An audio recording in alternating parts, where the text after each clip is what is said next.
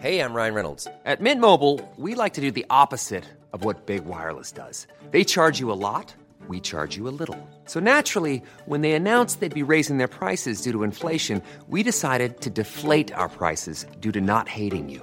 That's right. We're cutting the price of Mint Unlimited from $30 a month to just $15 a month. Give it a try at mintmobile.com slash switch. $45 upfront for three months plus taxes and fees. Promo rate for new customers for limited time. Unlimited more than 40 gigabytes per month. Slows. Full terms at mintmobile.com.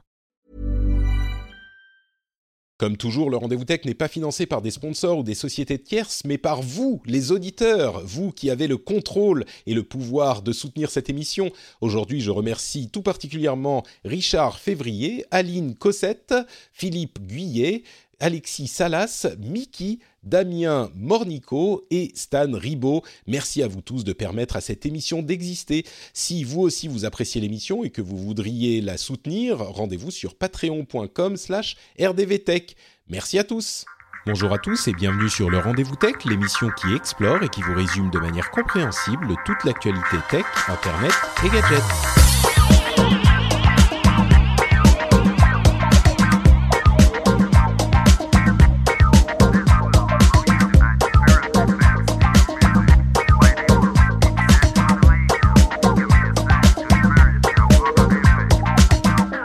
Bonjour à tous et bienvenue sur le Rendez-vous Tech, l'émission qui vous résume toutes les semaines l'actualité tech, internet et gadgets. Je suis Patrick Béja et aujourd'hui on va vous parler de téléphone portable interdit à l'école, de loi sur les fake news, peut-on contrôler l'internet, de Amazon qui amène l'écho euh, son Amazon Echo euh, en France, et puis de plein d'autres petites news. Et pour m'accompagner dans ces aventures technophiles, j'ai l'éminent Cédric Ingrand. Comment vas-tu, Cédric? Ça va aussi bien que possible. On aimerait que l'été ressemble un peu plus à l'été, mais, c'est à peu près la seule chose dont on peut se plaindre. Écoute, quand je suis parti de Paris il y a quelques jours, même pas deux jours, il faisait plutôt pas trop moche, hein Ouais, mais orageux tout le temps, enfin c'est assez, c'est assez particulier. Tu sais, c'est marrant, je regardais la météo euh, et je voyais orageux, je paniquais et je me rends compte que quand on dit orageux à Paris, euh, c'est pas exactement la même chose que quand on dit orageux en Finlande. hein. J'avais oublié. Ah bon? Mais- Ah bon? Bah, Ah disons que, en fait, à Paris, il- quand il pleut, il pleut quelques heures dans la journée. C'est pas toute la journée qui est grise. En Finlande, euh, c'est un petit peu le temps anglais, on va dire, de temps en temps. C'est le plafond. Voilà, c'est ça. Bon, en, ce moment, il fait beau, je vais pas me plaindre. J'ai la forêt juste euh, derrière ma fenêtre, ça va, il fait beau.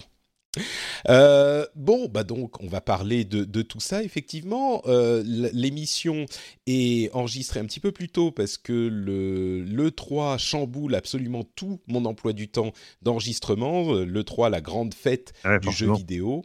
Donc, euh, je couvre toutes les conférences en live avec mes amis américains et puis on va enregistrer les émissions résumées. Donc, bon, il y a plein plein de choses à faire. Je sais pas si tu es fan de, de jeux. Toi, tu suis le 3 ou pas du tout? Alors, moi j'ai, fait le 3, je sais pas, je crois 12 ans de suite. Euh, pas l'année dernière parce que j'avais un joker euh, dans la personne d'un bébé. Euh, et, pas cette, et pas cette année parce que ça tombait moins bien et puis parce que c'est des choses qu'on fait avec ma, ma camarade Mélinda euh, d'Avansoulas qui travaille que tu connais, qui travaille pour LCI.fr. Mhm. Et, euh, et là c'est, elle qui s'y colle et elle s'y colle bien et ça m'arrange pas mal euh, en termes d'emploi du temps aussi. Oui, je comprends. Mais euh, et alors après côté jeu, oui, moi j'ai beaucoup joué pendant longtemps et euh, et après j'ai fait des enfants. Et tout à coup, ma- mais c'est pas grave parce que maintenant maintenant c'est mon fils de 5 ans qui se bat pour jouer sur la Switch. Très bien. Bah, Euh, c'est que le résultat auquel j'espère arriver dans quelques années. voilà, exactement. Oui, ça je pense mais ça c'est mécaniquement c'est exactement ce qui va t'arriver. Ouais. Et je me souviens même avant avant la Switch les les rééditions de la, de la NES hein, de Nintendo, moi j'avais rapporté ça à la maison. Il y a plein de jeux dedans. Et à l'époque, il avait quoi? Il avait 3 ans.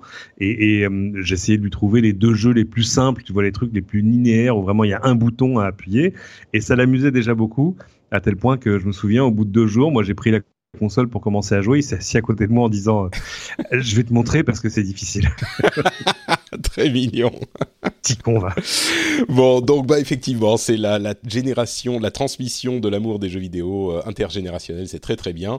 Et justement, une partie de cet amour, c'est le 3 et on le couvre, mais Aujourd'hui, on est là pour parler plutôt de tech que de jeux, même si à la fin, peut-être que les jeux vidéo vont s'insérer un petit peu dans, l'émission. Mhm. Euh, mais bah, on va commencer. Tu, on parlait d'enfants.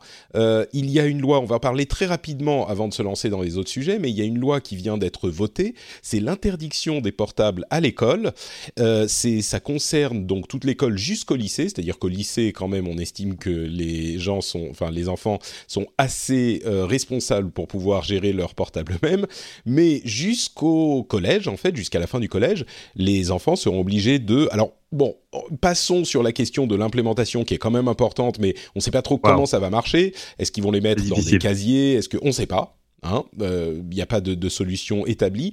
Mais en tout cas, les portables seront interdits à l'école. Je me demandais si tu avais un avis sur la chose. Toi, ton, ton fils va bientôt commencer à aller à l'école. Je dis bientôt, on est un petit peu généreux, mais euh, on a, j'ai, un ah, enfant aussi, j'y pense. Il est, il est, en grande section de maternelle. Mais c'est ça. Donc on va dire que pour l'instant, la question ne se pose pas encore, oui. Mais alors, qu'est-ce que tu en penses de cette histoire, toi? Est-ce que c'est bien, c'est pas bien? Est-ce qu'il faudrait forcer? Est-ce que je, je, suis très divisé moi sur le sujet? Bah, c'est compliqué parce que, hum, alors évidemment, et d'ailleurs c'est déjà le cas, c'est-à-dire que les portables sont déjà interdits euh, dans les salles de classe. Ça, là, ça fait pas débat, euh, bien heureusement, parce que t'imagines, sinon, t'as fait quoi aujourd'hui à l'école? Bah, j'ai fait Snap. Euh, bah, ils, ont, oui, ils sont interdits en théorie, mais enfin, euh, on, on, sait bien en, en bon cancre qu'on est que si tu te mets au fond de la classe et que tu regardes un petit peu vers le bas, tu peux t'abuser sur ton ordinateur. Là, ils sont censés ne plus les avoir sur eux. Si j'ai bien clairement, euh, clairement, si j'avais 13 ans aujourd'hui et un smartphone dans la poche, euh, je sais pas ce que j'écouterais à l'école. Hein. pas. C'est ça. En plus, avec un. Ce serait pire que ce qu'elle a été. Euh, j'ose même pas imaginer. Mais parce que c'est ça le problème en fait, c'est que vraiment un smartphone, c'est un, ordinateur qui va te permettre de bah, regarder la télé, écouter la radio, jouer à des jeux, machin. Mm-hmm. Et dans une classe un petit peu surchargée où ils sont 35, évidemment, on peut pas demander aux profs de et en plus de faire la police en permanence sur les trucs du coup, je sais pas, moi je me dis, oui, c'est compliqué à implémenter, mais j'écoutais euh, This Week in Tech comme toutes les semaines et il y avait une partie où il parlait des sujets des smartphones et il disait les enfants, la raison pour laquelle ils sont des, enfin, on, les traite différemment, c'est que leurs cerveaux ne sont pas entièrement développés, ils sont pas prêts à gérer les choses comme des adultes. Et c'est vrai que si tu leur donnes une source de distraction euh, permanente, euh, c'est, disons que c'est une catégorie un petit peu différente de euh, d'avoir un crayon et un papier et de commencer à griffonner sur ton sur ton sur ton cahier. Et, et je n'irai ah pas jusqu'à dire qu'il faut interdire les smartphones partout et je suis pas du tout du, du genre euh, il faut absolument enfin c'est une technologie malsaine et machin et c'est ça pourrit leur cerveau c'est pas ça. Mais c'est vrai que si tu leur mets la tentation de dans les mains à l'école en permanence je me dis, c'est un petit peu pousser le, le, le, truc un petit peu trop, quoi. Donc, euh, je sais pas, moi je me dis, il faudrait effectivement les interdire, ça me paraît pas incohérent. Maintenant, comment le faire euh Je suis d'accord sur le fait que c'est pas incohérent, mais c'est vrai que le débat se situe sur est-ce qu'il faut qu'ils soient en gros autorisés dans les cours de récréation. Et, euh, et là, ça pose d'autres soucis, c'est-à-dire que là, le parent que je suis, moi, aimera bien dans, dans, pas longtemps, euh, arriver à joindre ses enfants quand ils sont à l'école et que c'est la récré ou à être joint par eux. Enfin, euh, tu vois, garder, garder ce, ce, lien ouvert pendant la journée pour euh, des questions de logistique idiote, euh, etc. Donc euh, le côté vous allez laisser vos smartphones à la maison, hmm, c'est compliqué. Ou alors peut-être qu'il faut juste leur mettre dans la poche quelque chose, quelque chose qui n'est pas un smartphone. On va tous aller acheter des, des Nokia 3210. Euh, non mais si, voilà. Et mais, du coup, on pourrait échanger trois SMS et s'appeler. Si je veux jouer le vieux con, je peux te dire, bah nous quand on était à l'école, on n'avait pas de téléphone et on s'en sortait pas plus mal. Exactement. Oui. Exactement. Euh, on en faisait d'autres, hein, mais on faisait pas ça. Et, euh, et je, je, suis absolument d'accord sur le fait que. Alors il y a d'autres solutions. Peut-être que je sais pas, on peut coller des brouilleurs dans les salles de classe.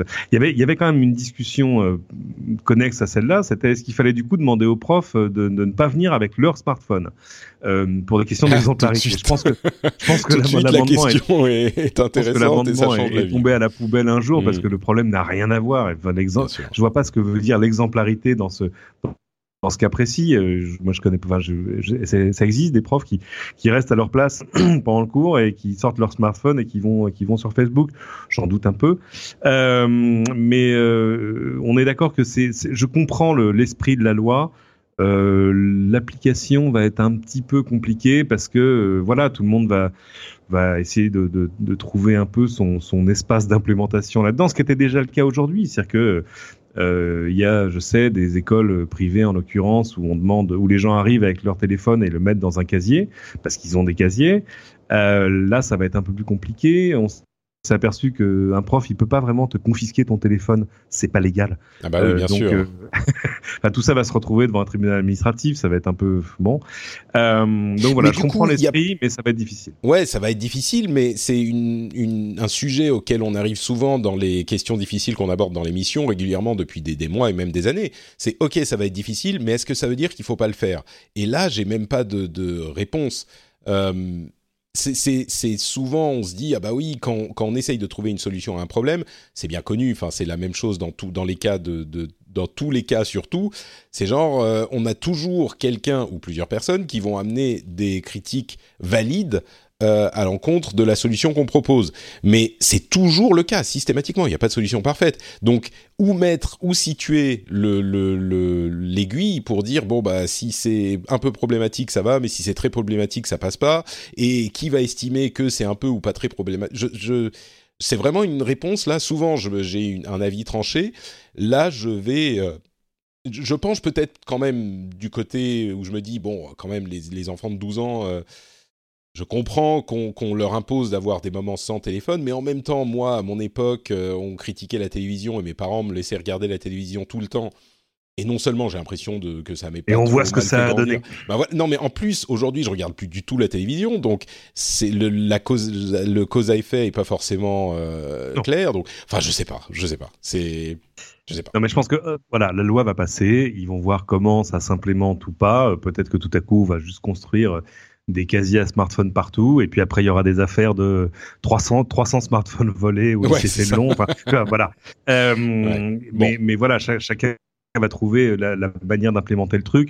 Je pense qu'il faut laisser surtout beaucoup de, de liberté aux, aux, aux Aux écoles et aux chefs d'établissement sur Mm. comment ils comment ils vont gérer le truc. Peut-être que je sais pas, on va juste dire voilà, tu rentres et puis tu le mets euh, dans dans la maternelle où va ma fille. Euh, à l'entrée de la classe, il y a un panier, c'est le panier à doudou, parce qu'on ne rentre pas dans, les, dans, les, dans la classe avec son doudou. Mm. Et bah, de- tout le monde met son doudou dans le panier à doudou. Peut-être qu'on va faire le panier à doudou, smart- à doudou smartphone, et, et ça, on réglera le problème d'une Ouais. manière ou d'une autre. Mais euh, Avec la différence que si tu prends le doudou d'un autre, euh, bon, t'as pas forcément envie de le prendre, mais prendre Et le voilà. smartphone d'un autre, forcément, oui. bon. Et voilà. Ok. Bon. Bon. bah écoutez, euh, je suis sûr qu'on entendra parler de cette histoire euh, de nombreuses Ah fois oui. au cours de l'année et des années à venir. Euh, une autre euh, loi qui fait, ou plutôt on est à- au niveau d'une proposition de loi euh, aujourd'hui, qui fait beaucoup de bruit, surtout dans la presse, ce qu'on peut comprendre, c'est la loi, alors je vais euh, essayer d'être précis, on parle de la loi relative à la lutte contre les fausses informations. C'est la proposition de loi relative à la lutte contre les fausses informations. Euh, qui criminalise la publication de, en fait, c'est pour ne pas dire fake news, hein, mais c'est vraiment euh, les fake news, c'est pas juste des informations erronées ou des fausses informations, c'est un, type d'information très spécifique avec un- une intention très spécifique, etc., etc. Donc on, combat ce phénomène euh, avec cette loi. Euh, elle définit les fausses informations comme, euh, j'ouvre les guillemets, toute allégation ou imputation d'un fait dépourvu d'éléments vérifiables de nature à la rendre vraisemblable. Et là, ça pose évidemment énormément de questions. Alors, qu'est-ce qu'on qu'est-ce qu'on a quand on a euh, quand on publie ce type de news? Euh, La publication, la diffusion, la reproduction par quelque moyen que ce soit de fausses nouvelles, de pièces fabriquées, falsifiées ou mensongèrement attribuées à, un tiers, à des tiers, lorsque faites de mauvaise foi, euh, elle, aura elle aura troublé la paix publique ou aura été susceptible de la troubler sera punie d'une amende de 45 000 euros. Les mêmes faits seront punis de 135 000 euros d'amende lorsque la publication, la diffusion ou la reproduction faite de mauvaise foi sera de nature à ébranler la discipline ou le moral des armées ou à entraver les corps de guerre, l'effort de guerre de la nation. Euh, et bien sûr, ces, euh, sanctions sont mises en place par des juges, enfin sont, sont jugées par euh, le, le judiciaire. Donc il y a énormément de problèmes dans cette approche. Euh, je suis le premier à avoir crié à la, hum, au, au grand problème des fake news qu'on a beaucoup vu aux États-Unis, que moi j'ai beaucoup suivi, et en Angleterre, et qu'on a moins senti en France. Et donc j'ai l'impression que l'urgence euh, ne se ressent pas autant dans notre pays.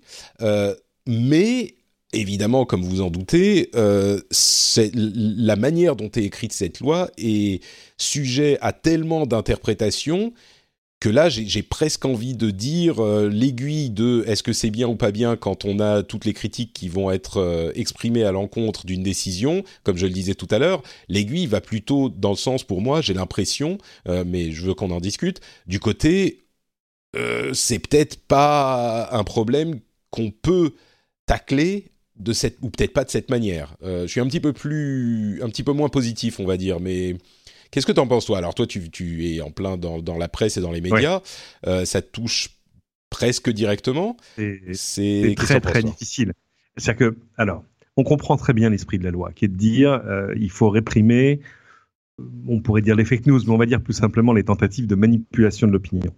C'est peut-être une meilleure manière de, décrire la chose. Excuse-moi, je vais encore parler un tout petit peu, mais le but n'est pas de, euh, en, tout cas le but avoué n'est pas de de tenter euh, de, de, comment dire d'endiguer les informations, mais vraiment il y a dans ces fake news une vraie tentative et parfois une réussite de manipulation de l'opinion publique à des fins presque militaires. Euh, quand on voit la manière dont, alors à quel point ils ont joué, ça, ça a joué, on ne sait pas, mais la manière dont la Russie a tenté de contrôler l'issue de l'élection euh, américaine d'il y a deux ans, c'est mmh.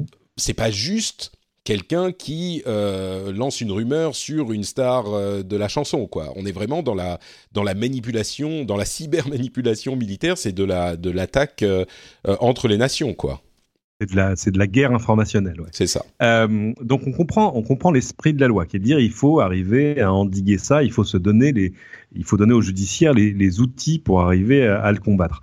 Maintenant, c'est là où on tombe dans une complication terrible, c'est que d'abord il faut qualifier ce que c'est. Tu, tu as vu, euh, voilà, le, la formulation du truc sur euh, c'est quoi, oui, un fait dépourvu d'éléments qui permettraient ça peut, ça peut vouloir dire tellement de choses. Que... Ça s'applique qu'en période électorale, entre parenthèses, ce qui renforce encore l'idée que c'est vraiment pour éviter la, la, la manipulation. Oui. Ouais, c'est important. Mais, mais, euh, mais c'est vrai que dans ce sac-là, tout à coup, vu le, côté assez vague de la description, mais comment pourrait-elle être vraiment plus précise euh, Tu peux mettre dans le lot des choses qui relèvent de la plus pure manipulation, euh, des infos qui sont absolument fausses, et puis des infos qui sont juste, j'ai envie de dire, erronées. Tu vois ce que je veux dire?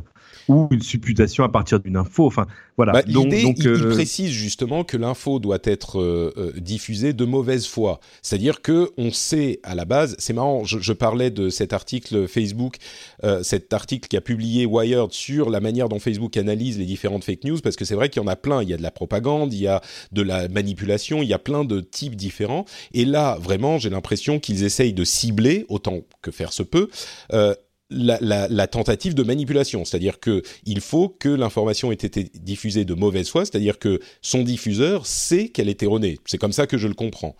Mais c'est pas si simple que ça parce que justement il y, a, cet élément de la mauvaise foi dans le texte. Bien sûr. Euh, c'est-à-dire qu'on va demander à un juge dans l'urgence parce que ce sont des procédures d'urgence. C'est pas un truc où tu vas déposer plainte pour que ce soit jugé dans, dans, dans six mois, neuf mois ou un an. Là, c'est le ministère public qui s'autosaisit. Enfin, il y a plusieurs il y a plusieurs façons de, de faire que, que ça arrive devant un juge. Mais tu vas demander à un juge dans l'urgence de juger de la bonne ou de la mauvaise foi de l'auteur, ce qui est un, ce qui est un concept qui en droit est un peu euh, un peu glissant parce que c'est euh, éminemment ouvert à interprétation. C'est-à-dire que pour que ça marche, il faut que le texte soit assez large euh, pour que tombe dans ces filets justement des, tentatives de manipulation, mais euh, il faudrait pas que ça ratisse trop large et que tout à coup, je sais pas, je dis une bêtise, un journaliste qui a fait un boulot honnête ou même un, imaginons un éditorialiste qui lui a pris des licences avec la, la, réalité vraie euh, juste pour supputer euh, sur un, sur un fait ou, euh, ou une déclaration ou autre chose, puisse lui se retrouver dans, dans, les, dans les filets du législateur alors qu'il n'y a pas du tout d'intention de, manipulation derrière. Donc, alors c'est là qu'on arrive justement aux critiques assez unanimes de l'ensemble de l'opposition, que ça soit de droite, de gauche ou du, de, partout.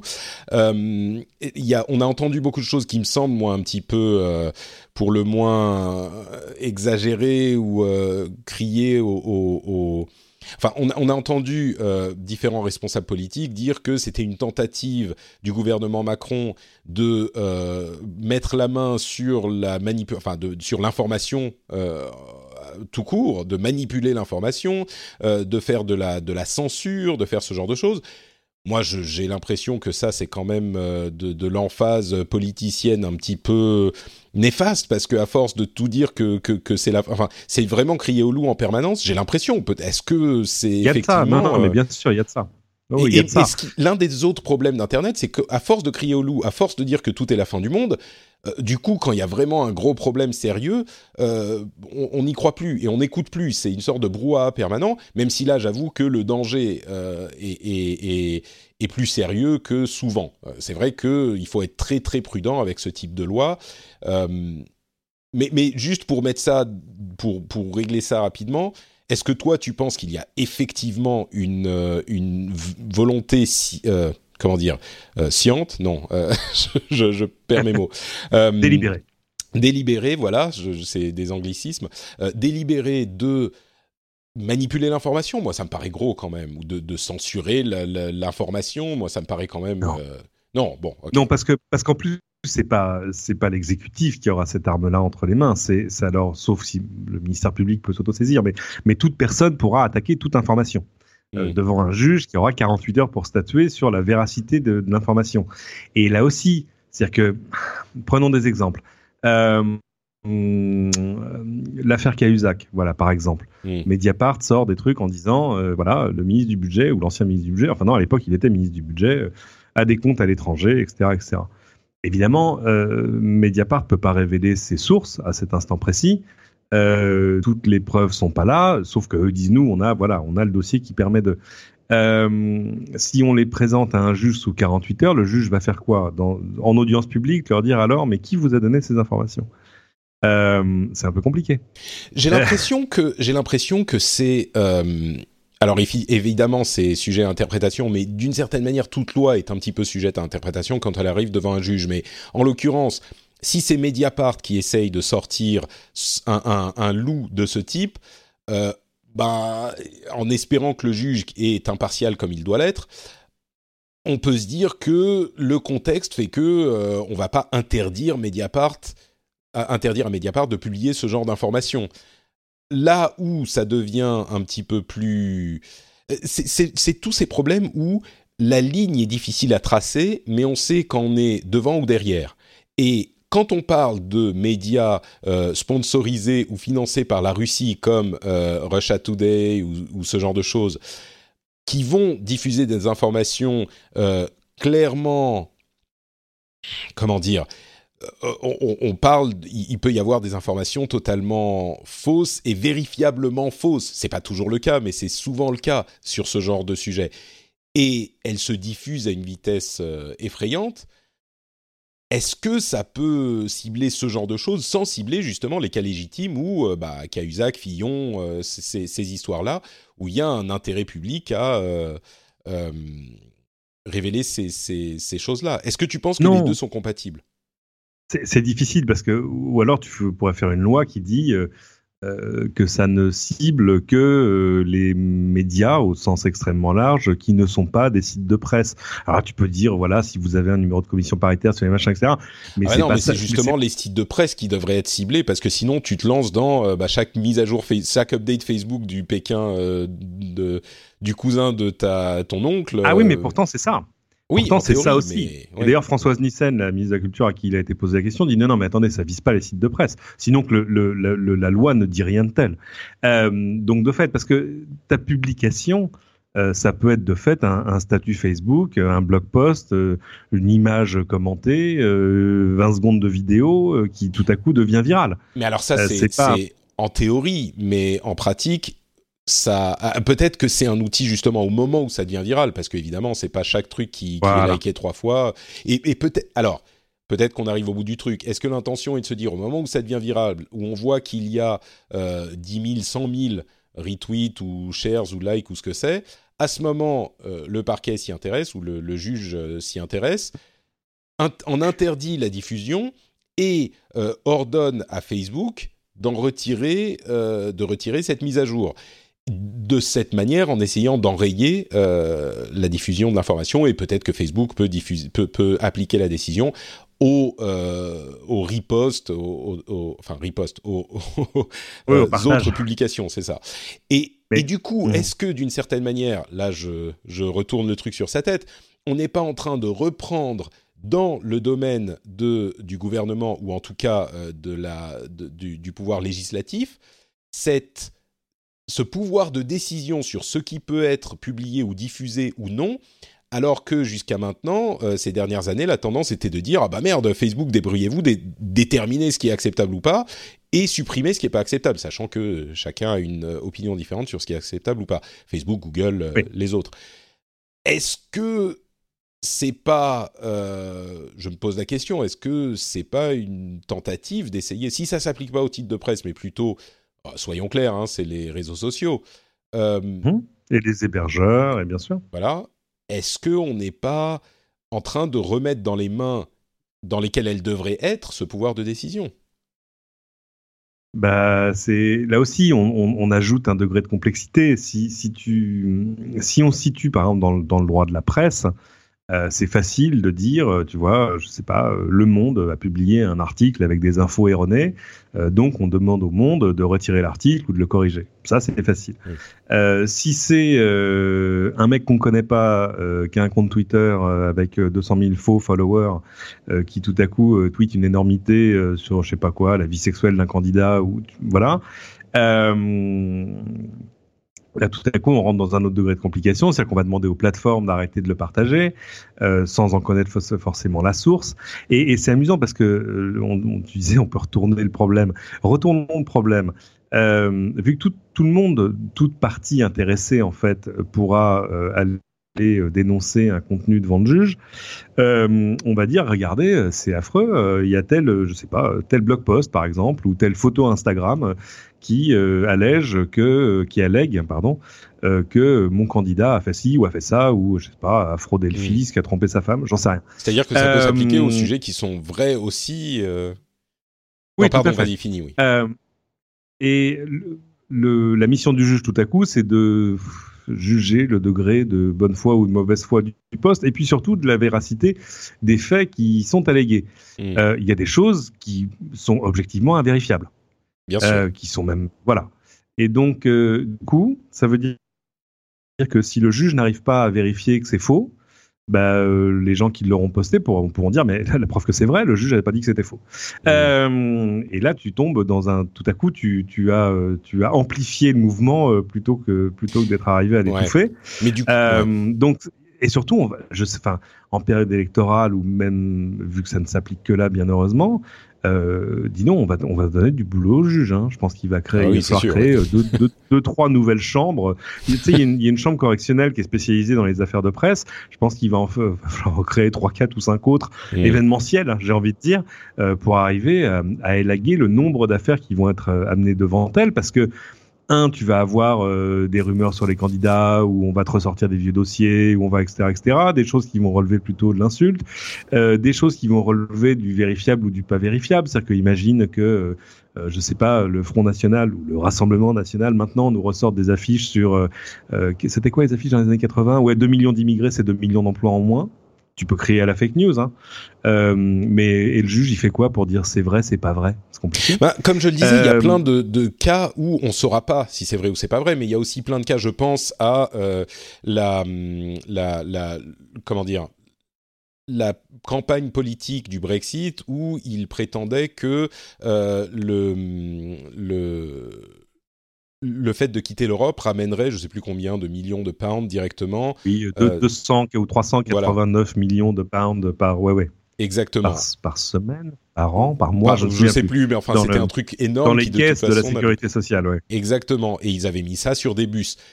Et ça, c'est idiot, mais c'était prouvablement faux, pour faire un, un barbarisme horrible, c'était Mhm. prouvablement faux, et ça s'est diffusé énormément, et il y a plein de gens qui y croyaient vraiment. Dans un cas comme celui-là, euh, et on a plein d'exemples dans, dans- aux États-Unis aussi pour la, la, la campagne euh, présidentielle d'il y a deux ans, dans des cas comme cela, est-ce que un outil de ce type ne serait pas utile? Est-ce que oui, il y a plein de cas où on se dit ah bah oui, mais là on va pas savoir, le juge va devoir décider, le truc c'est ok, mais est-ce qu'il y a aussi des cas où ça pourrait euh, accomplir son sa mission, une loi de ce type? Bah c'est, on va dire que c'est un, un, comme arme, c'est un énorme gourdin euh, assez assez large et lourd, mmh. euh, donc qui risque de faire du mal. Enfin, il, il, y aura probablement des victimes collatérales, mais en tout cas, de fait, il est, il est dimensionné euh, pour arriver à taper vite et fort sur des sur des choses pas discutables. C'est sur tous les contenus qui sont à la marge ou tous les cas de figure que le législateur a pas forcément prévu euh, ou tout à coup. C'est-à-dire que est-ce que par exemple un programme politique peut être attaqué comme une fake news? Est-ce qu'un slogan peut être attaqué comme une tu vois? Euh, Bon, bah ça sera ça sera à voir effectivement parce que bon, c'est encore qu'une proposition de loi. Il y a beaucoup de gens qui évoquent aussi la loi de 1881 euh, qui est qui fait déjà ce que fait cette, ah bah c'est le, la base la base du, droit de la presse et qui euh, déjà réprime le, le fait de colporter des fausses nouvelles. C'est que en fait c'est ça, c'est un peu comme les portables à l'école. Il y avait déjà des règles. Euh, qui sont écrites plus clairement et plus circonscrite. Parce que normalement, en droit pénal, on n'a pas le droit de faire des lois qui sont pas précises. Hmm. Euh, tu vois, ça, je suis pas certain que euh, les, législateurs aient bien compris la chose, mais. Tu vois, si, si tu, si tu, l'assassinat et le meurtre, par exemple, sont deux choses euh, différentes en droit pénal, et tu, tu n'as pas, on, on peut pas t'accuser d'avoir presque tué quelqu'un, tu vois ce que je veux dire. Il y a des qualifications précises pour des faits extrêmement précis. Et, euh, et, là, évidemment, pour arriver à faire que ça colle avec des réalités qui sont euh, très différentes, il a fallu euh, que les, les, les, qualifications soient un petit peu vagues et ça va pas simplifier le truc, d'autant mm. qu'évidemment, la loi va se retrouver à un moment devant le Conseil constitutionnel. donc, on n'a pas fini d'entendre parler, mais le premier, Ouais, première zone d'application, c'est l'année prochaine, hein, c'est dans un an, c'est les élections européennes de 2019. Oui, mais la loi n'est pas encore votée, c'est ce que je veux dire. On est à une proposition. Oui, mais ce sera, fait, le, ce sera fait le mois prochain, ça. Bien sûr, mais après, il y a euh, justement certainement quelqu'un qui va l'amener devant le Conseil constitutionnel, etc., etc. Donc. Euh, à voir, à voir. Euh, bon, dernier gros sujet du jour, c'est la sortie, bah, dans deux jours, de l'Amazon Echo en France. Donc, euh, l'assistant virtuel. Alors, le Google Home est déjà disponible depuis un moment. Là, c'est le gros, euh, le gros éléphant qui est dans la pièce qui arrive. C'est l'Amazon qui a lancé la, la mode des assistants, des enceintes intelligentes. entre parenthèses, j'ai acheté un Google Home Mini que j'aurais adoré utiliser, mais je l'ai pas activé euh, avant de repartir en Finlande, et du coup je peux pas l'activer depuis la Finlande. C'est très très très frustrant. Si quelqu'un a une solution, j'ai essayé par VPN, ça marche pas. Si quelqu'un a une solution pour l'activer depuis la Finlande, ou si quelqu'un sait euh, si en l'activant en France et puis en le ramenant en Finlande ça fonctionnera, je suis très curieux de le savoir parce que j'ai été très frustré avec euh, cette histoire. Donc bon, bref, dites-moi sur Twitter ou, dans les commentaires ou là où vous pouvez. Euh, et donc, l'Amazon Echo arrive avec ses millions de skills qui lui permettent de faire euh, tout et n'importe quoi. Euh, Cédric, toi, tu connais bien l'appareil. D'ailleurs, tu me disais avant d'enregistrer que vous, l'utilisiez pas mal ces dernières semaines au, boulot. Hmm. Est-ce que c'est intéressant? Est-ce que les auditeurs devraient se jeter dessus? Qu'est-ce que ça fait? Euh, On en a beaucoup parlé ces derniers mois, mais ça reste un petit peu nébuleux, je crois, pour beaucoup d'auditeurs. Est-ce que tu peux nous décrire ce que c'est que l'Amazon Echo? Bah, Si tu si as déjà utilisé un Google Home, tu as déjà une idée à peu près précise oui, mais pour les gens ça fait, parce que les, les, fonctions ah bah c'est un assistant euh, vocal, c'est-à-dire c'est quelqu'un, enfin quelque chose à qui tu vas dire bonjour le matin et qui va te donner euh, la météo du jour, les news, à qui tu vas poser des questions. Qu'est-ce que j'ai posé comme question difficile hier? Je me souviens plus. J'ai posé une question difficile et j'ai eu la réponse immédiatement. J'étais assez impressionné. Euh, c'est quelque chose. Alors j'attends de le voir parce que pour l'instant je l'ai pas en français. Euh, qui en anglais marche remarquablement bien, mais c'est normal parce qu'évidemment euh, Echo c'était quand même le premier des assistants qui a été lancé sur le marché. Euh, Amazon avait vraiment pris tout le monde de vitesse, c'est la tête 2014. Là, où il est intéressant, je dirais qu'il y a deux choses, parce qu'il y a des gens qui connaissent sans doute les assistants sur leur téléphone. c'est les, choses qui sont différentes avec cette enceinte connectée, c'est que d'une part, il t'entend dans la pièce assez bien, même si tu parles pas trop fort. Euh, et puis le volume est évidemment beaucoup plus fort que sur un téléphone, donc c'est même dans une grande pièce, a priori on l'entend où qu'il soit posé. Euh, mmh. Et il y a toute cette série de skills euh, dans le cas de, de l'Amazon qui sont en fait des petits scripts de programmation que peuvent implémenter les développeurs de manière à ajouter des fonctions au, à l'Amazon Echo et du coup, ça a augmenté les capacités de l'appareil et du système très très vite. Euh, et, donc, il peut faire euh, énormément de choses. Mais, mais quel genre de choses, en fait euh, Parce que c'est comme Google Assistant, c'est comme Siri. Bon, peut-être pas comme Siri, parce que Siri peut rien faire du tout, mais qu'est-ce qu'il peut faire qui, est un petit peu surprenant, peut-être? Surprenant, je sais pas. Alors évidemment, il y a un angle particulier sur, le, sur Amazon qui est le commerce. Hmm. Euh, il faut comprendre hein, le, le, le, pourquoi, et là c'est pas ce qu'Amazon dit, c'est mon interprétation à moi, donc ne criez pas aux fake news tout de suite. Euh, c'est qu'évidemment Amazon a, a, tout de suite vu le potentiel de cette technologie à la fois dans son côté euh, à potentiellement développer des, achats récurrents, par exemple, c'est-à-dire que pour ces choses dont tu ne te souviens plus, euh, ou enfin où tout à coup le, prix a pas beaucoup d'importance, imaginons dire voilà Alexa recommande-moi un paquet de couches, voilà. Où tout à coup on va on va reproduire des commandes que tu as déjà faites, on connaît déjà tes produits favoris, etc. Euh, ce qui est important parce que pour un site d'e-commerce, s'insérer comme ça dans des achats qui sont des achats de des achats habituels qui sont pas du tout de l'achat d'impulsion, euh, c'est important. Et, surtout, je pense que ce qu'Amazon a vu, c'est que euh, si tout cela se développait sans lui, tout à coup, il allait se dresser des interfaces entre lui et ses clients. C'est-à-dire que si, euh, si les leaders du marché, c'était Apple et Google, bah, peut-être que ça poserait, poserait euh, un, un, problème de business à Amazon à un moment, euh, parce que tout à coup, euh, je sais pas, euh, ces interfaces en question pourraient aussi demander un droit de passage. Mais c'est même plus que ça. C'est même plus que ça. C'est de la même manière que les assistants virtuels sur les téléphones permettent, par exemple, à Apple de euh, mettre un, un, une, une barrière de l'assistant entre mm -hmm. l'utilisateur et la recherche, c'est-à-dire qu'on passe plus mm -hmm. forcément par euh, le site web pour faire une recherche sur Google, mais on demande à l'assistant, du coup, le contrôle retombe dans les mains d'Apple. Là, euh, Amazon, avec cet assistant, a, a est passé d'une situation où il devait euh, passer soit par le web, soit par effectivement Google ou Apple sur les téléphones mobiles, à une situation où ils ont eux le contrôle sur leur interface à travers cette Amazon Echo. Donc effectivement, c'est un produit qui est qui est hyper hyper important. C'est ce dont on parlait sur les assistants virtuels et Amazon s'est inséré dans cet écosystème de manière brillante avec euh, le, le, le, tous les échos qu'ils ont sortis. Ouais, et puis ils ont juste en fait considéré que c'était hyper stratégique pour eux, mmh. euh, parce que tout à coup ça pouvait même même les, les mettre en danger, d'où un investissement rapide et massif.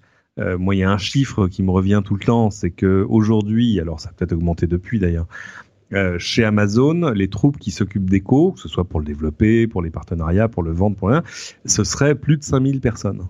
T'imagines? Mmh. 5000 personnes. C'est-à-dire que c'est des investissements à milliards. C'est pas euh, une petite activité, c'est pas un gadget, c'est pas un petit truc qu'ils font à côté, c'est pas non non, c'est un projet majeur.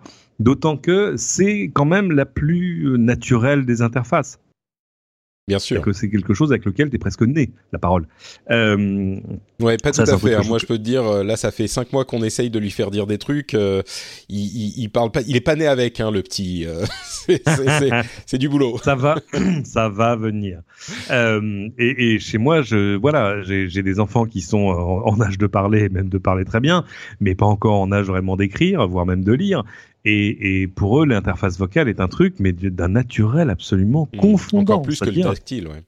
C'est marrant, j'avais écrit un article, j'avais écrit un article il y a des années de ça, en disant justement que que l'interface euh, ultime, en fait, ma ma thèse de départ était dans les années 80 on se disait euh, ah mais nos parents ils savent pas utiliser les magnétoscopes et il faut tout leur faire parce que c'est trop compliqué oui parce qu'ils savent pas encore et à terme les gens euh, arriveront à, les gens qui sont nés avec arriveront à utiliser ces machines compliquées, que ce soit des ordinateurs ou des machines comme les enfin les magnétoscopes, etc.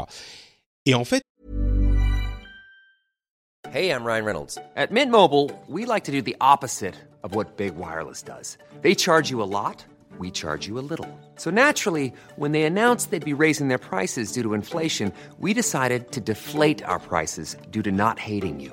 That's right. We're cutting the price of Mint Unlimited from $30 a month to just $15 a month. Give it a try at mintmobile.com slash switch. $45 upfront for three months plus taxes and fees. Promote for new customers for limited time. Unlimited more than 40 gigabytes per month. Slows. Full terms at mintmobile.com. There's never been a faster or easier way to start your weight loss journey than with plush care PlushCare accepts most insurance plans and gives you online access to board-certified physicians who can prescribe FDA-approved weight loss medications like Wigovi and Zepbound for those who qualify. Take charge of your health and speak with a board-certified physician about a weight loss plan that's right for you. Get started today at plushcare.com slash weight loss. That's plushcare.com slash weight loss. plushcare.com slash weight loss. On se rend compte maintenant, euh, 30 ans après, que c'est pas le cas. La plupart des gens ne savent pas comment fonctionne un ordinateur, ne savent pas comment fonctionne Windows, enfin l'intérieur de Windows, ou même l'intérieur d'Android ou de, ou de iOS. Et donc, même si les smartphones ont amené une simplification euh, de l'interface, la vraie interface la plus simple, la plus naturelle, c'est simplement le langage. Et les gens normaux ne sauront utiliser des ordinateurs que le jour où les ordinateurs sauront comprendre ce qu'ils disent et leur répondre. euh, Enfin, c'est les assistants virtuels en fait. C'est HAL 9000, c'est ce genre de choses. Ouais. Et j'avais écrit ça effectivement il y, a, il y a des années et des années avant la sortie de Siri. Euh, et, et clairement, c'est le c'est le, le gros enjeu, c'est que c'est l'interface la plus naturelle qui soit si on peut avoir une interface conversationnelle qui fonctionne. Euh, à- et et il se- c'est pour ça qu'ils se lancent tous là-dedans. Oui. Mais du coup, qu'est-ce qu'on peut faire? On a vu que Prime Music a, a, a été inclus dans Prime, donc euh, Amazon Music est maintenant inclus dans votre abonnement Amazon euh, Alors Premium. c'est pas, mais- un sous-service. hein, C'est ça, avec des restrictions, C'est- c'est-à-dire qu'on a que 2 millions de titres, c'est que 40 euh, heures par semaine, 2 millions au lieu de, je crois qu'ils ont 20 millions ou 40 millions de titres, C'est ça. euh, que 40 heures par, par mois, pardon, sans pub. Euh, C'est Mhm. sans doute, comme on me l'a fait remarquer sur, sur Twitter, c'est sans doute pour pousser Alexa.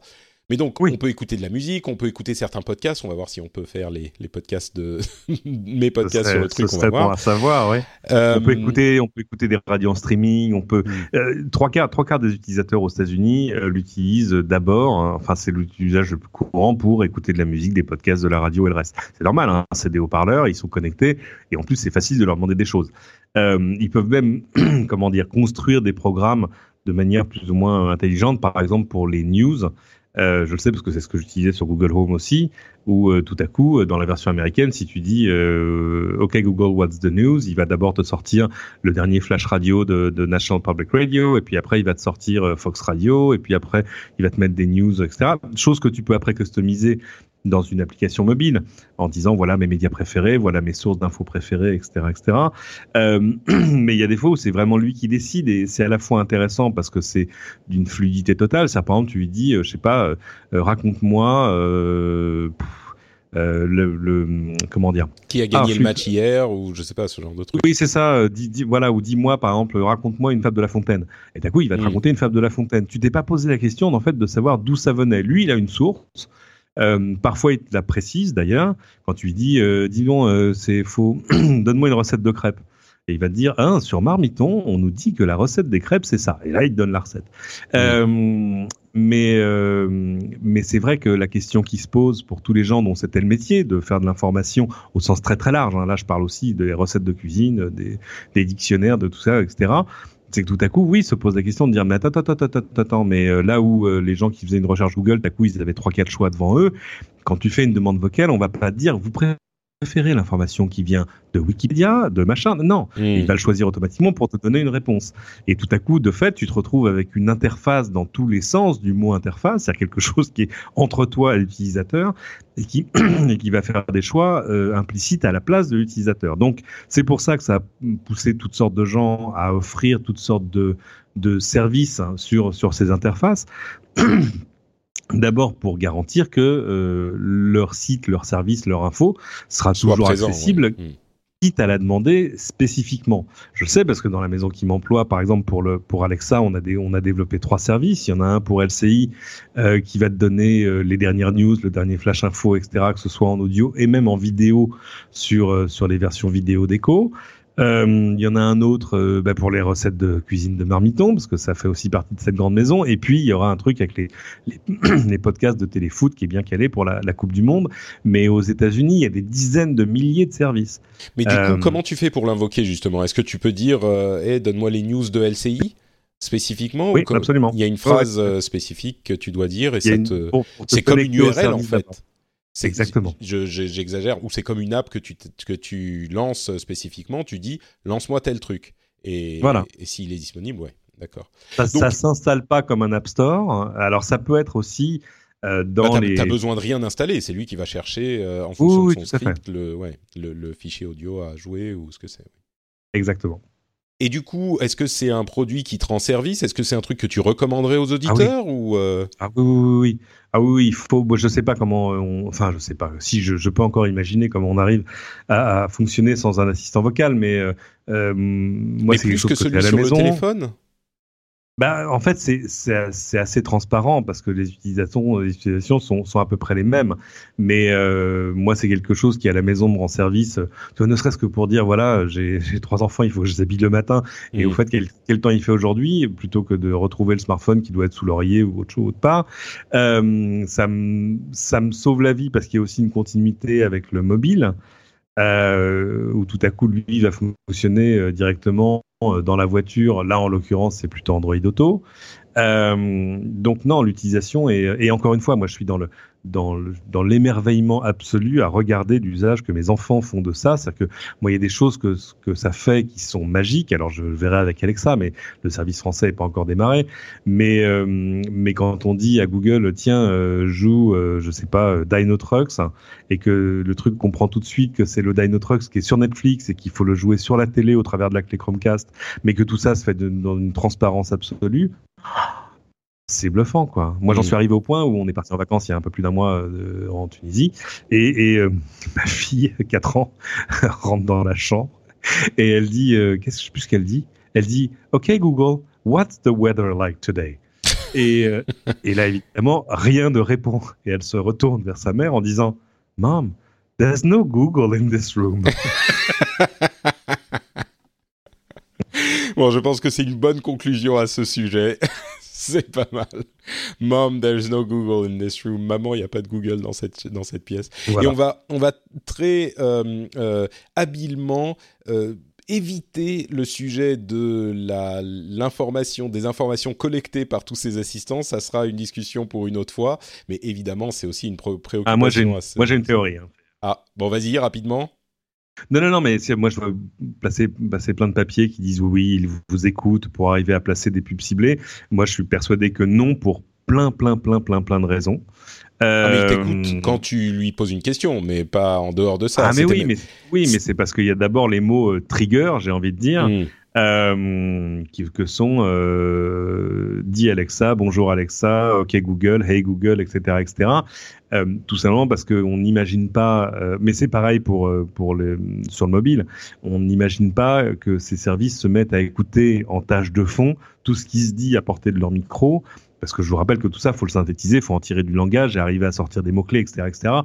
Euh, et que personne n'a intérêt à faire ça. Alors, je dis pas qu'aucune application ne le fera jamais, mais euh, c'est tellement risqué, que c'est tellement creepy, comme on dit en français, euh, que la seule chose qui, risquerait, ce serait des, des, désinstallations de masse. Euh, mais par contre, non mais c'est vrai, les, gens disent mais c'est bizarre, regarde, moi j'ai jamais euh, fait une recherche sur tel ou tel article et tout à coup j'en ai parlé à un pote et euh, une heure après sur Instagram j'avais une pub pour le machin.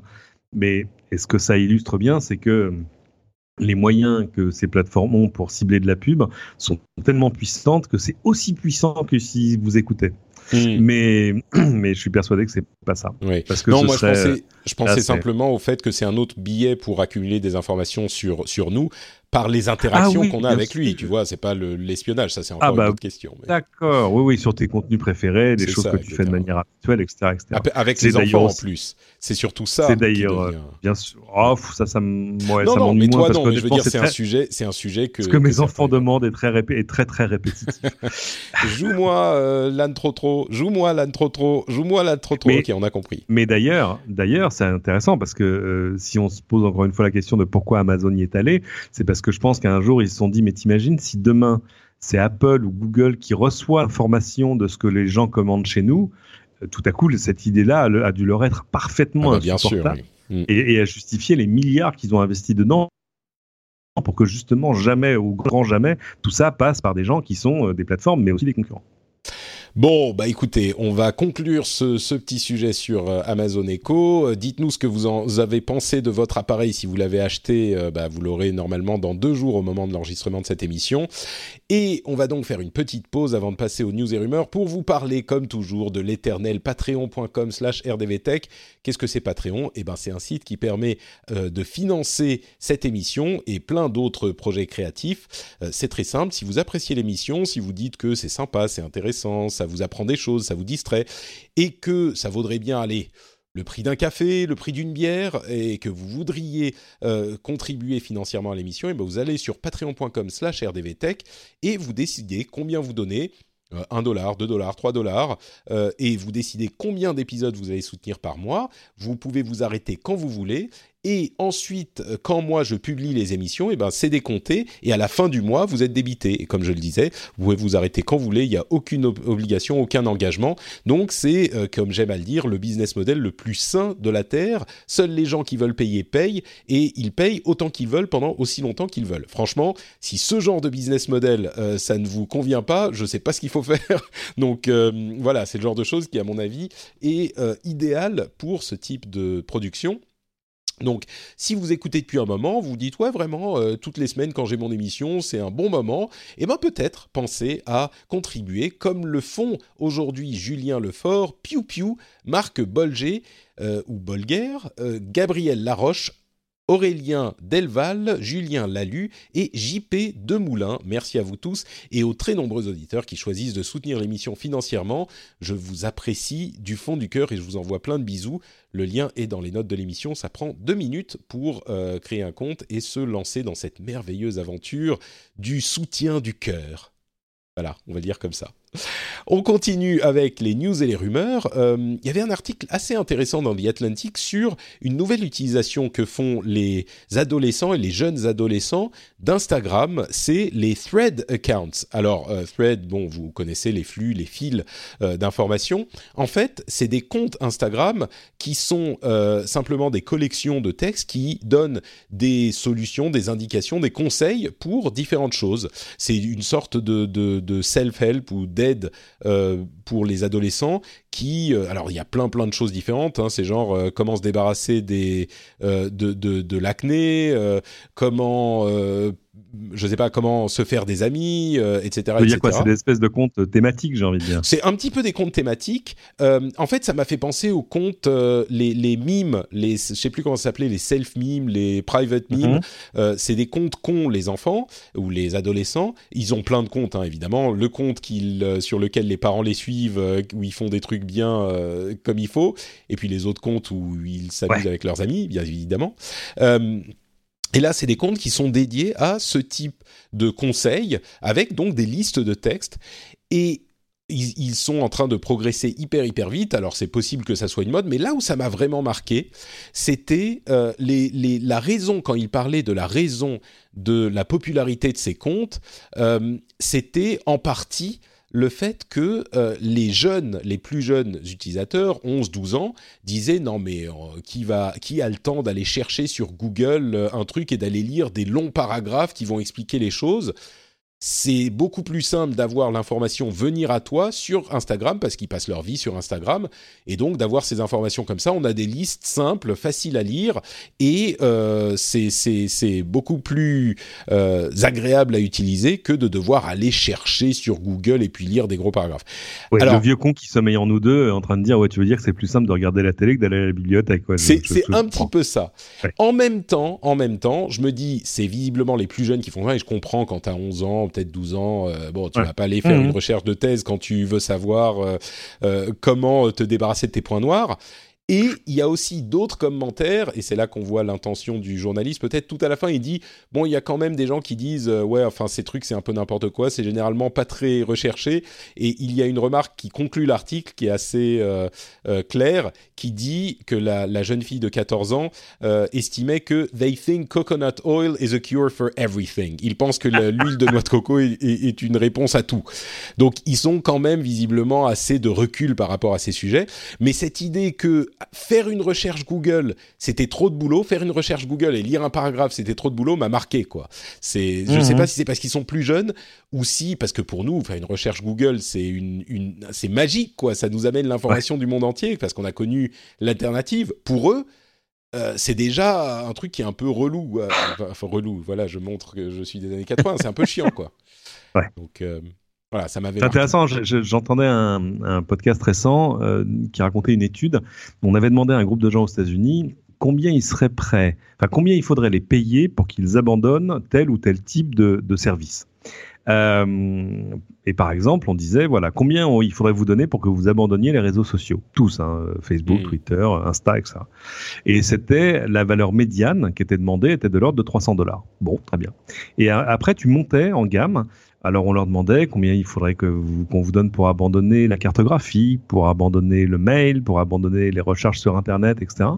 Et c'était intéressant de voir à, peu près la, hiérarchie dans l'esprit des gens. Euh, par exemple, pour abandonner la cartographie, il fallait leur donner en, valeur médiane toujours des, milliers de dollars. Et c'est vrai que t'imagines si demain on te retire Maps, euh, Hmm. Et, et tous les services de cartographie, j'ai envie de dire, et tous les trucs qui te donnent euh, ton trajet, que ce soit en voiture, en transport, à pied, etc., ce serait hyper casse-pied. Au, au, de- au-dessus de ça, il y avait le mail. Là, c'était très très cher pour te faire abandonner Ah oui, le mail. bien sûr. Et c'est logique. Et la chose pour laquelle il fallait donner, mais une fortune, je sais plus, je crois que la valeur médiane c'était 16 000 dollars par an, ben, c'était la recherche sur Internet. Oui, non, mais je C'est-à-dire comprends. que tout à coup, on, on saurait plus faire sans. Mais évidemment, enfin, on, on évoque souvent euh, en, en- en bon vieux con ce, cette, cette, euh, ce sujet. Je crois que j'en parlais dans un épisode récent, mais euh, il, il fut une époque où, quand on savait pas quelque chose dans une soirée entre amis, on rigolait, on disait ah oui non mais enfin de toute Eh façon Euclide il avait bien dit que les, les lignes parallèles machin. Et si tu savais pas, bah tu savais pas, c'était fini. Ah. C'était, euh, il fallait aller à la bibliothèque et enfin à moins que tu aies un, un- un- une encyclopédie chez toi et c'était pas bon marché, euh, bah tu savais pas. Donc euh, oui, évidemment, c'est un petit peu comme dire combien on te payerait, il faudrait te payer pour euh, abandonner l'électricité ou l'eau courante, tu vois. Mais les réseaux sociaux, à la limite, c'est intéressant. Toi, est-ce que tu, tu serais prêt à parce que c'est pas essentiel à notre vie. Les réseaux sociaux, il faudrait te payer combien pour que tu abandonnes Facebook, Twitter, tout ça? Euh, je sais pas, mais de fait moins cher que la cartographie, le Oui, mail et, la recherche sur Internet. Bon, ensuite, moi, je m'en sers pour. euh, je m'en sers pour le boulot aussi, donc c'est un petit peu plus compliqué. Mais Facebook, par exemple, j'en sers un peu moins pour le boulot. Bon, ça, à la limite, faudrait pas me payer grand chose parce que Fa- Facebook, c'est pas hyper intéressant. Mais tous les réseaux sociaux, euh, tout court, ouais, je crois que faudrait monter très très haut, quoi. Je m'en sers beaucoup. bon.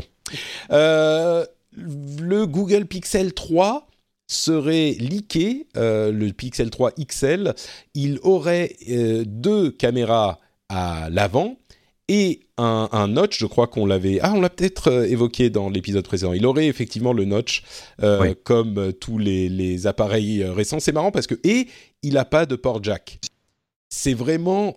Enfin, ça, ça fait sourire parce que c'est un truc qu'on reproche toujours à Apple de faire. Enfin, c'est des trucs, deux trucs spécifiquement, le notch et le port jack, qu'on a reproché à Apple de faire. Et même certains des constructeurs qui aujourd'hui abandonnent le port jack et euh, implémentent le notch s'en sont moqués il y, a, il, y a pas, il y a quelques mois ou un an dans le cas du port jack. Et aujourd'hui, ils l'implémentent. Donc, bon, il faut quand même parfois voir euh, au-delà des, des stratégies euh, marketing de ces constructeurs. Enfin, bon, je- j'enfonce des portes ouvertes là, mais c'est quand même Mm. drôle. Euh, Ben, je pense que, et, et c'est encore plus vrai sur le notch, hein, c'est-à-dire que euh, moi j'ai des gens qui, à qui j'en parlais, qui travaillent chez des constructeurs de mobiles. L'encoche, on va parler Euh, français, c'est l'encoche. L'encoche, oui, absolument. Euh, C'est-à-dire le, le petit euh, truc qui est en haut de l'écran pour arriver à continuer à, bah, à agrandir l'écran en abritant quand même le, le micro et quelques capteurs, euh, sans laisser une grosse bande noire en haut de l'écran. Euh, et, euh, et eux me disaient non mais le- la question du, du notch, enfin de l'encoche, c'est quelque chose qu'on on se posait depuis longtemps parce qu'évidemment l'ambition depuis longtemps c'est d'agrandir l'écran le plus possible et de faire des, des téléphones qui sont 100% borderless euh, et donc la question se, se posait depuis longtemps. Et en fait le fait qu'Apple les, les, les fait en premier a un peu donné l'autorisation aux autres de le faire. Tu vois ce que je veux dire? Hmm. C'est-à-dire tout à coup, euh, voilà, c'est-à-dire qu'il y a des gens qui auraient bien voulu le faire, mais qui n'avaient pas forcément envie d'être les premiers, parce qu'il y avait un risque commercial à le faire, à se dire, est-ce que les gens vont accrocher, est-ce qu'ils vont pas dire, non mais attends, c'est quoi ce truc qui vient me bouffer un bout de l'écran euh, et l'interface des apps, ça va se passer comment, etc. Et, euh, et qui en plus sont sous Android, donc maîtrisent pas forcément. En gros, il aurait fallu que ce soit Google qui le fasse en, en premier pour autoriser, pour être le premier à autoriser tous les autres Hmm. constructeurs de, de smartphones Android à le faire. Ouais. Apple l'a fait et tout à coup, euh, voilà, c'est devenu acceptable pour les autres. Et euh, même si évidemment euh, tous les notches sont pas du même format, ça va poser plein de questions sur les applications, euh, un peu moins côté Apple où évidemment les choses sont un peu plus intégrées et il y a pour l'instant une seule largeur de notch. Ouais. Voilà. Bah, c'est c'est intéressant effectivement comme comme analyse que le fait qu'Apple l'ait fait, bah du coup après les autres qui viennent après, c'est juste ouais bah pff, c'est pas déjà c'est plus une grosse news parce que ça a déjà été fait. Puis en plus si Apple qui a cette image de qualité et de et de premium le fait, euh, bon bah au, pire c'est juste comme le truc cher et, classe entre guillemets. Je sais qu'il y a des auditeurs qui vont euh, faire la grimace quand je dis classe, mais c'est la perception donc. euh. Euh, on parlait du système. C'est un de- peu, c'est un peu tout- toute proportion gardée. C'est un peu comme euh, euh, les gens qui sont amateurs de voitures de sport et qui disent non mais attends, euh, de toute façon il y a l'essence et il y a rien d'autre parce que de toute façon euh, tant que Porsche fera pas de voiture électrique, euh, la voiture électrique ce sera pas intéressant. Et Mm. tout à coup, euh, voilà, Porsche ça y est va sortir enfin une, un, un modèle électrique. Et tout à coup, ça va être là aussi un enabler, c'est-à-dire que ça va, ça va Ouais. permettre à d'autres d'en faire en étant, en étant crédible auprès d'une population pour qui c'était l'anathème jusque-là. Euh, bah, c'est pareil. Donc, euh, donc voilà, c'est pour ça qu'on va on- maintenant on va voir des notches partout et ça fait plus des. De plus en plus, ouais. Parce que ça résout effectivement un problème qui se posait déjà avant, mais là, il y a une solution qui est Ah oui. plus envisageable qu'avant. Euh, on a un système d'alerte, on parlait du, du, de- du ministère de l'Intérieur qui passait du, de SAIP, l'application, à un compte Twitter euh, pour les alertes en France. Eh bien, figurez-vous que dans le même temps, l'Union européenne est en train de travailler à un système d'alerte euh, universel en Europe par SMS. On l'évoquait.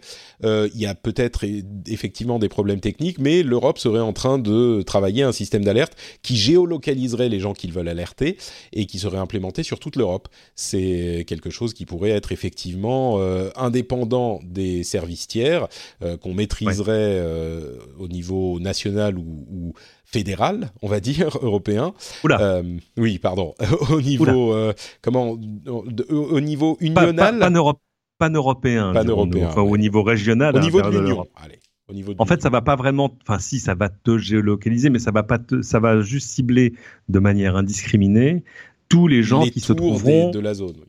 Voilà. Et pas d'ailleurs seulement, c'est intéressant parce que du coup, ça, ça touchera tous les gens qui sont là, même des gens qui n'habitent pas là. C'est-à-dire que, je sais pas, euh, un ami euh, allemand euh, qui vient à Paris, euh, si tout à coup il y a un attentat, on prie pour que ce soit pas le cas, mais bah, sera averti comme les autres parce qu'en fait, c'est une fonction, c'est une fonction du réseau GSM où tu dis j'envoie des alertes sur telle et telle et telle et telle borne et tous les gens qui sont connectés dessus vont la recevoir.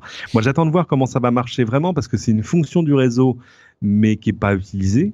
Euh, donc, euh, est-ce que c'est encore proprement implémenté dans toutes les versions de tous les systèmes mobiles? J'imagine que oui, mais je veux le voir à l'œuvre. Euh, et je pense que ce qui freinait jusque-là, parce qu'il y a eu beaucoup de, de demandes en ce sens de dire non, mais attendez, il faut qu'on ait des, des systèmes d'alerte qui fonctionnent pour tout le monde, partout, Mm. qu'il n'y ait pas Bah, besoin. même même parce que pour SAIP aussi- dont on parlait la semaine dernière, les gens faisaient Eh ouais, remarquer avec SAIP raison que que le, avoir SAIP, un compte Twitter c'est quand même une moins bonne euh, solution que d'envoyer des SMS. Donc euh, Ouais, c'est une, bonne solution le compte Twitter parce que ça a le mérite d'une immense simplicité. c'est sûr. Euh, Il y a rien à développer. Euh, moi, c'est un truc que je vois euh, quotidiennement. Pendant longtemps, euh, il se trouve que je travaille dans un média qui, comme un peu tout le monde, est abonné à l'AFP. Euh, c'est très cher, mais c'est très bien. Euh, et l'AFP a des alertes. Il y a plusieurs niveaux dans les, dans les dépêches de l'AFP. Il y a euh, l'alerte, le flash, le bulletin, etc. Et, euh, et depuis longtemps, on, demandait à l'AFP, mais il n'y a pas une appli, je sais pas, pour avoir au moins les alertes en temps réel sur son mobile, parce que c'est compliqué. Euh, et un jour, l'AFP a sorti un compte que vous pouvez aller voir, qui s'appelle AFP Alert Pro sur Twitter. Alors, vous ne pouvez pas vous y abonner. Parce que l'abonnement, euh, ils ont fait un système assez simple qui fait que tu demandes à t'abonner au compte et en même temps tu leur envoies un mail pour prouver que tu travailles bien dans un média abonné, juste sur la, la Mm. foi de adresse email. Et là, t'as coup, ils t'abonnent au compte.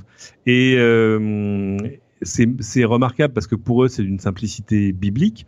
Euh, en clair, c'est vraiment un flux, euh, une sorte de flux RSS automatique. Dès qu'il lâche une alerte, elle est renvoyée sur le compte Twitter. pour les abonnés, bah, tout à coup, tu actives les notifications de ce compte et tadadin, tu as une notification à chaque fois qu'une alerte paraît. Et tu t'as pas eu besoin d'installer une, une, appli. Ils ont pas besoin de maintenir une appli pour les différentes plateformes. Ça marche pour tout le monde parce que voilà, peu ou prou, tous les bah, Disons que pour, pour une société privée comme l'AFP, c'est effectivement une solution simplissime. Là où la, la, les dents peuvent grincer, euh, c'est pour un service public, pour un truc euh, aussi important que les alertes euh, de ce type, etc. Mais, mais oui, moi je suis complètement d'accord, c'est ce que je disais. Bah, L'avantage de la simplicité de l'infrastructure, de l'absence de développement est, est, évident. Mais bon, si en même temps on peut se développer en parallèle cette, cette histoire de SMS pan-européen, je pense que ça serait une bonne chose aussi. Ouais. Ouais, parce que le, le problème des SIP, il était, il était double. Hein. Un, il fallait d'abord installer, l'application pour pouvoir espérer être averti, puis aller vérifier que les, les notifications de l'appli étaient, étaient activées, mais pas juste qu'il fallait ouvrir l'appli pour voir s'il y avait une alerte. Et, euh, et secondo, un problème euh, organisationnel, c'est que le, la responsabilité de l'envoi des alertes était donnée au préfet.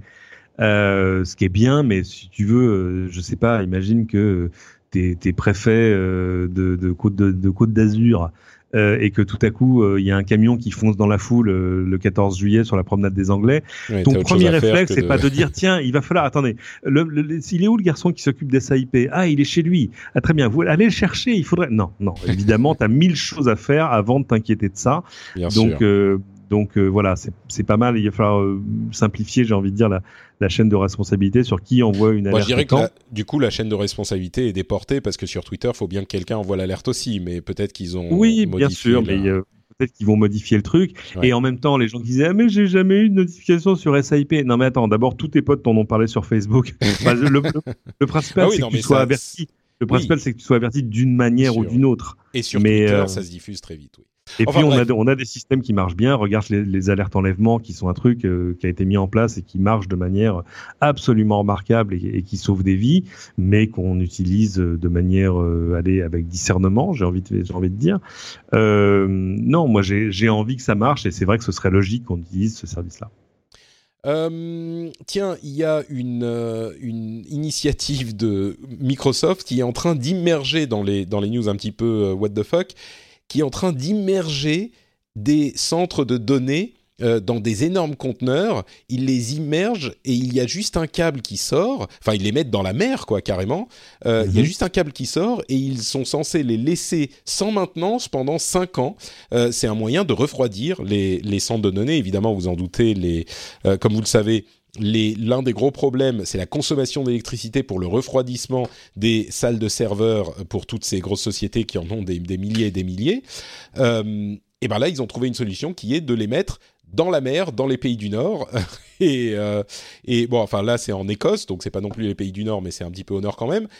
Et, ils les touchent pas pendant 5 ans. J'ai trouvé ça assez intéressant euh, comme solution bah, ça résout le problème du, du refroidissement, qui, comme tu le dis, était un vrai, vrai euh, souci euh, récurrent. Bah, financier euh, et écologique, accessoirement. Donc, Oui, bien sûr, parce que c'est vrai que c'est aberrant de se dire que, enfin, longtemps, le, la moitié de la consommation énergique d'un data center, c'était, son refroidissement, donc c'est quand même terrible. Je sais pas si j'avais pas parlé ici la dernière fois, je suis pas sûr de Carnot, cette, cette start-up géniale, Carnot avec un Q, Q A R N O T. Ils sont à la porte d'Orléans à Paris, et eux, ils ont pris deux problèmes pour en faire une solution. d'un côté, évidemment, les serveurs, ça chauffe. Et de l'autre côté, se chauffer chez soi, ça coûte cher. Hmm, et si on mettait un serveur chez toi qui serait ton radiateur? Eh ben c'est ça l'idée. Et ils ont fait des serveurs qui sont pas des serveurs de stockage, hein, ça héberge pas des sites web, mais des serveurs de calcul pour faire des fermes de calcul pour la 3D, euh, du calcul financier aussi beaucoup. Hmm. Et tout à coup, toi, tu achètes ton radiateur, qui est en fait un serveur avec plusieurs machines à l'intérieur, mais ça a une, une, ça a une gueule de, de radiateur très très design. Tu l'installes chez toi et euh, tu ne payes que le radiateur parce qu'à partir de ce moment-là, la machine va, va, faire le décompte de sa propre consommation énergétique et tu seras remboursé de sa consommation euh, en, en courant euh, chaque mois. Euh, donc en gros, le chauffage est gratuit. Le, le, le, radiateur est payant et il coûte 2500 euros, mais le chauffage est gratuit. Ah oui, quand même, d'accord, c'est un investissement. Oui, et d'ailleurs, c'est pas quelque chose que tu vas aller acheter chez le roi Merlin demain. Pour l'instant, c'est des choses qui vendent à des, à des entrepreneurs qui Mm. vont, euh, qui vont, ils, ils installent ça dans des immeubles de bureaux en construction, dans des. HLM aussi en construction. Et là, la- l'avantage, il est génial. C'est quand même extraordinaire de dire que tu vas accueillir des gens dans des HLM et leur dire non, non, mais c'est bon, le chauffage est gratuit. C'est assez génial. Très malin. ouais. Euh, ils, ils font un modèle que tu peux acheter dès aujourd'hui, mais qui est un petit peu différent parce que là, là, tu vas pouvoir l'installer dans ta maison, mais il est relié, il est pas relié au réseau. C'est pas eux qui vont envoyer euh, des des, un- des trucs euh, calculés pour de la 3D ou des banques. Non, là, ça va ça va juste faire du du, du mining de crypto-monnaie à ton bénéfice Évidemment. exclu- exclusif, Ah, avec l'espoir évidemment que ça rembourse tes, tes dépenses de chauffage. intéressant. Euh, Uber est en train de d'engloutir des millions et des millions de dollars dans euh, la publicité. Ils ont l'intention de dépenser 500 millions de dollars en 2018 pour se refaire une image. Bon, on se dit que euh, ils auront bien besoin de ça si ça s'accompagne évidemment d'une réformation de leur culture, ce que ils semblent être en train de, faire. ça sera sans doute une bonne chose on va dire que euh, ça sera bien qu'ils euh, changent leur comportement et ensuite qu'ils se rachètent une image. Espérons que les deux aillent de pair. Mais 500 millions de dollars rien que pour se racheter une image, euh, c'est quand même, c'est quand même pas mal. Bah, à la valorisation du beurre, c'est pas grand chose, mais mais euh, oui, il y a y a quand même besoin. Mais là, c'est que- pas de la valorisation, c'est de l'argent sonnant et trébuchant qu'ils vont dépenser dans des pubs. Oui, donc, oui, euh, tout à fait. Mais cin- 500 millions de dollars à l'échelle euh, du marché du beurre, qui est quasi mondial, c'est pas énorme. c'est sûr. Euh, c'est pas une, c'est pas une gigantesque campagne. Disons mais... que ça indique plus la taille d'Uber que euh, la, la somme en elle-même, quoi. Ouais, je sais pas si ça suffira parce que c'est vrai que dans dans dans l'échelle des boîtes qui ont une image de merde, Uber, ils sont ils sont là-haut. Hein. c'est sûr.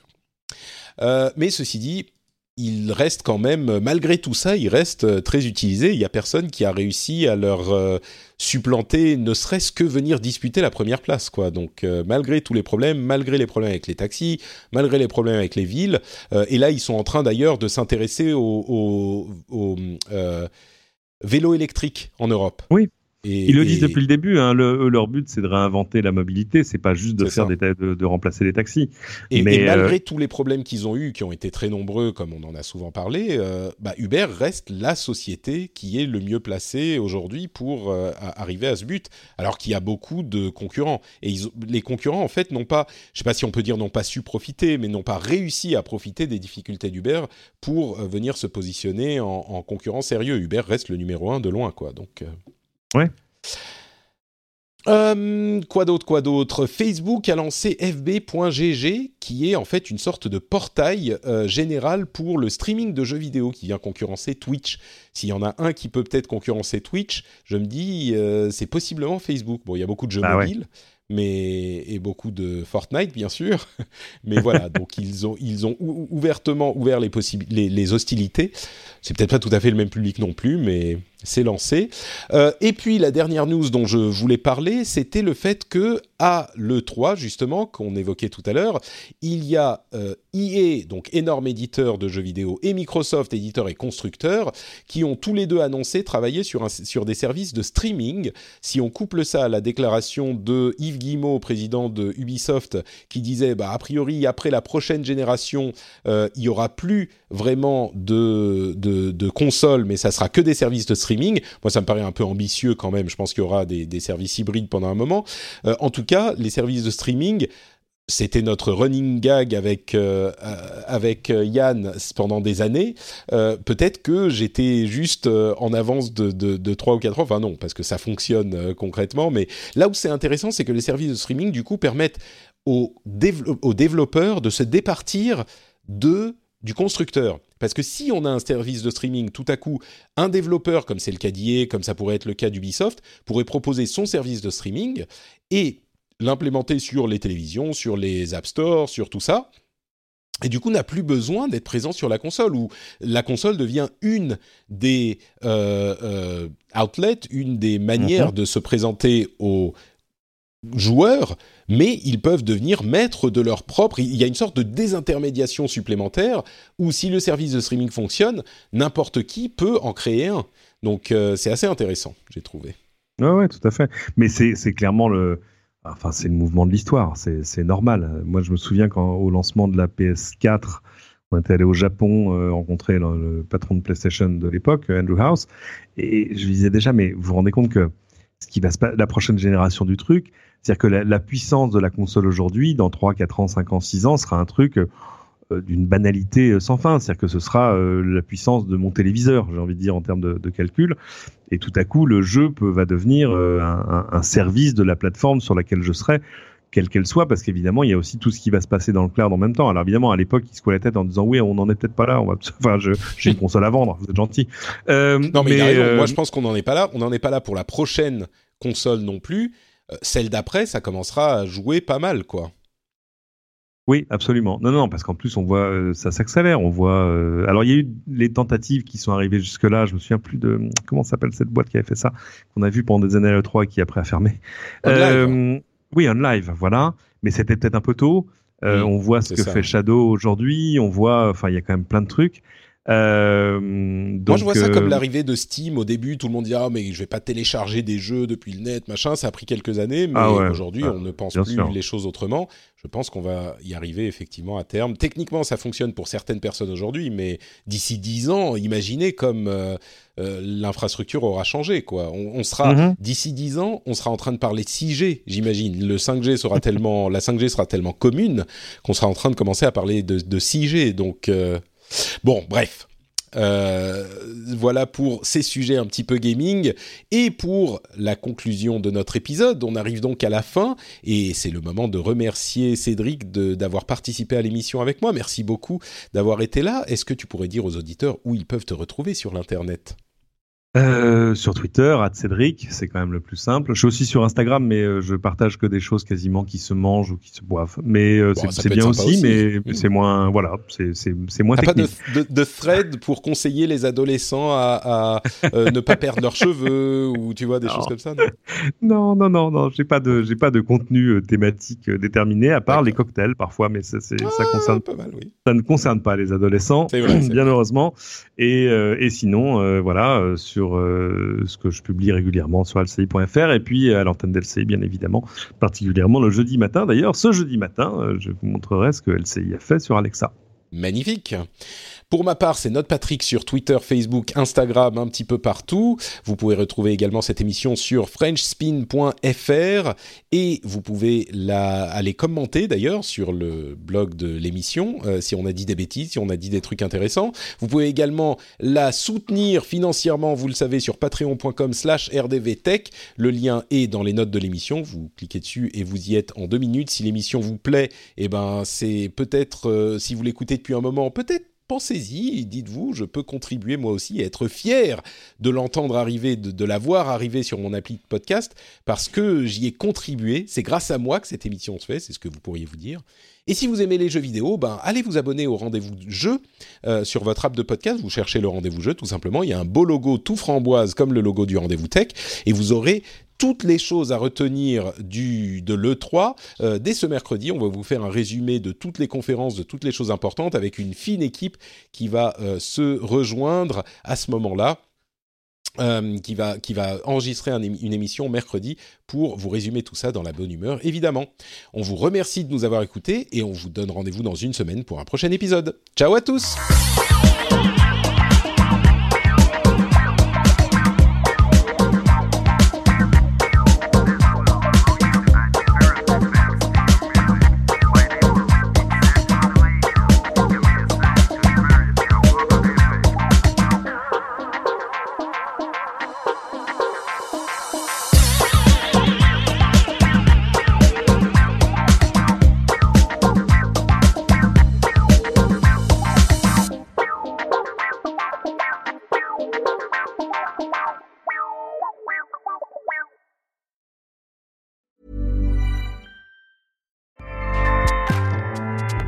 ACAST powers the world's best podcasts. Here's a show that we recommend. This is Roundabout Season 2, and we're back to share more stories from the road and the memories made along the way. We're talking rest stops, if we're stopping to get gas. You will be timed. you will be for sure.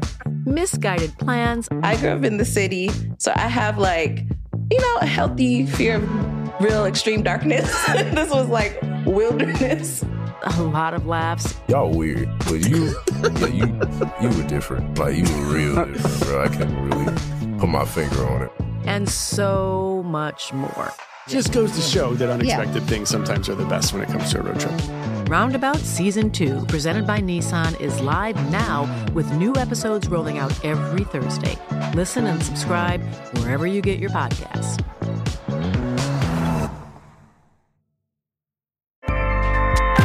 ACAST helps creators launch, grow, and monetize their podcasts everywhere. ACAST.com.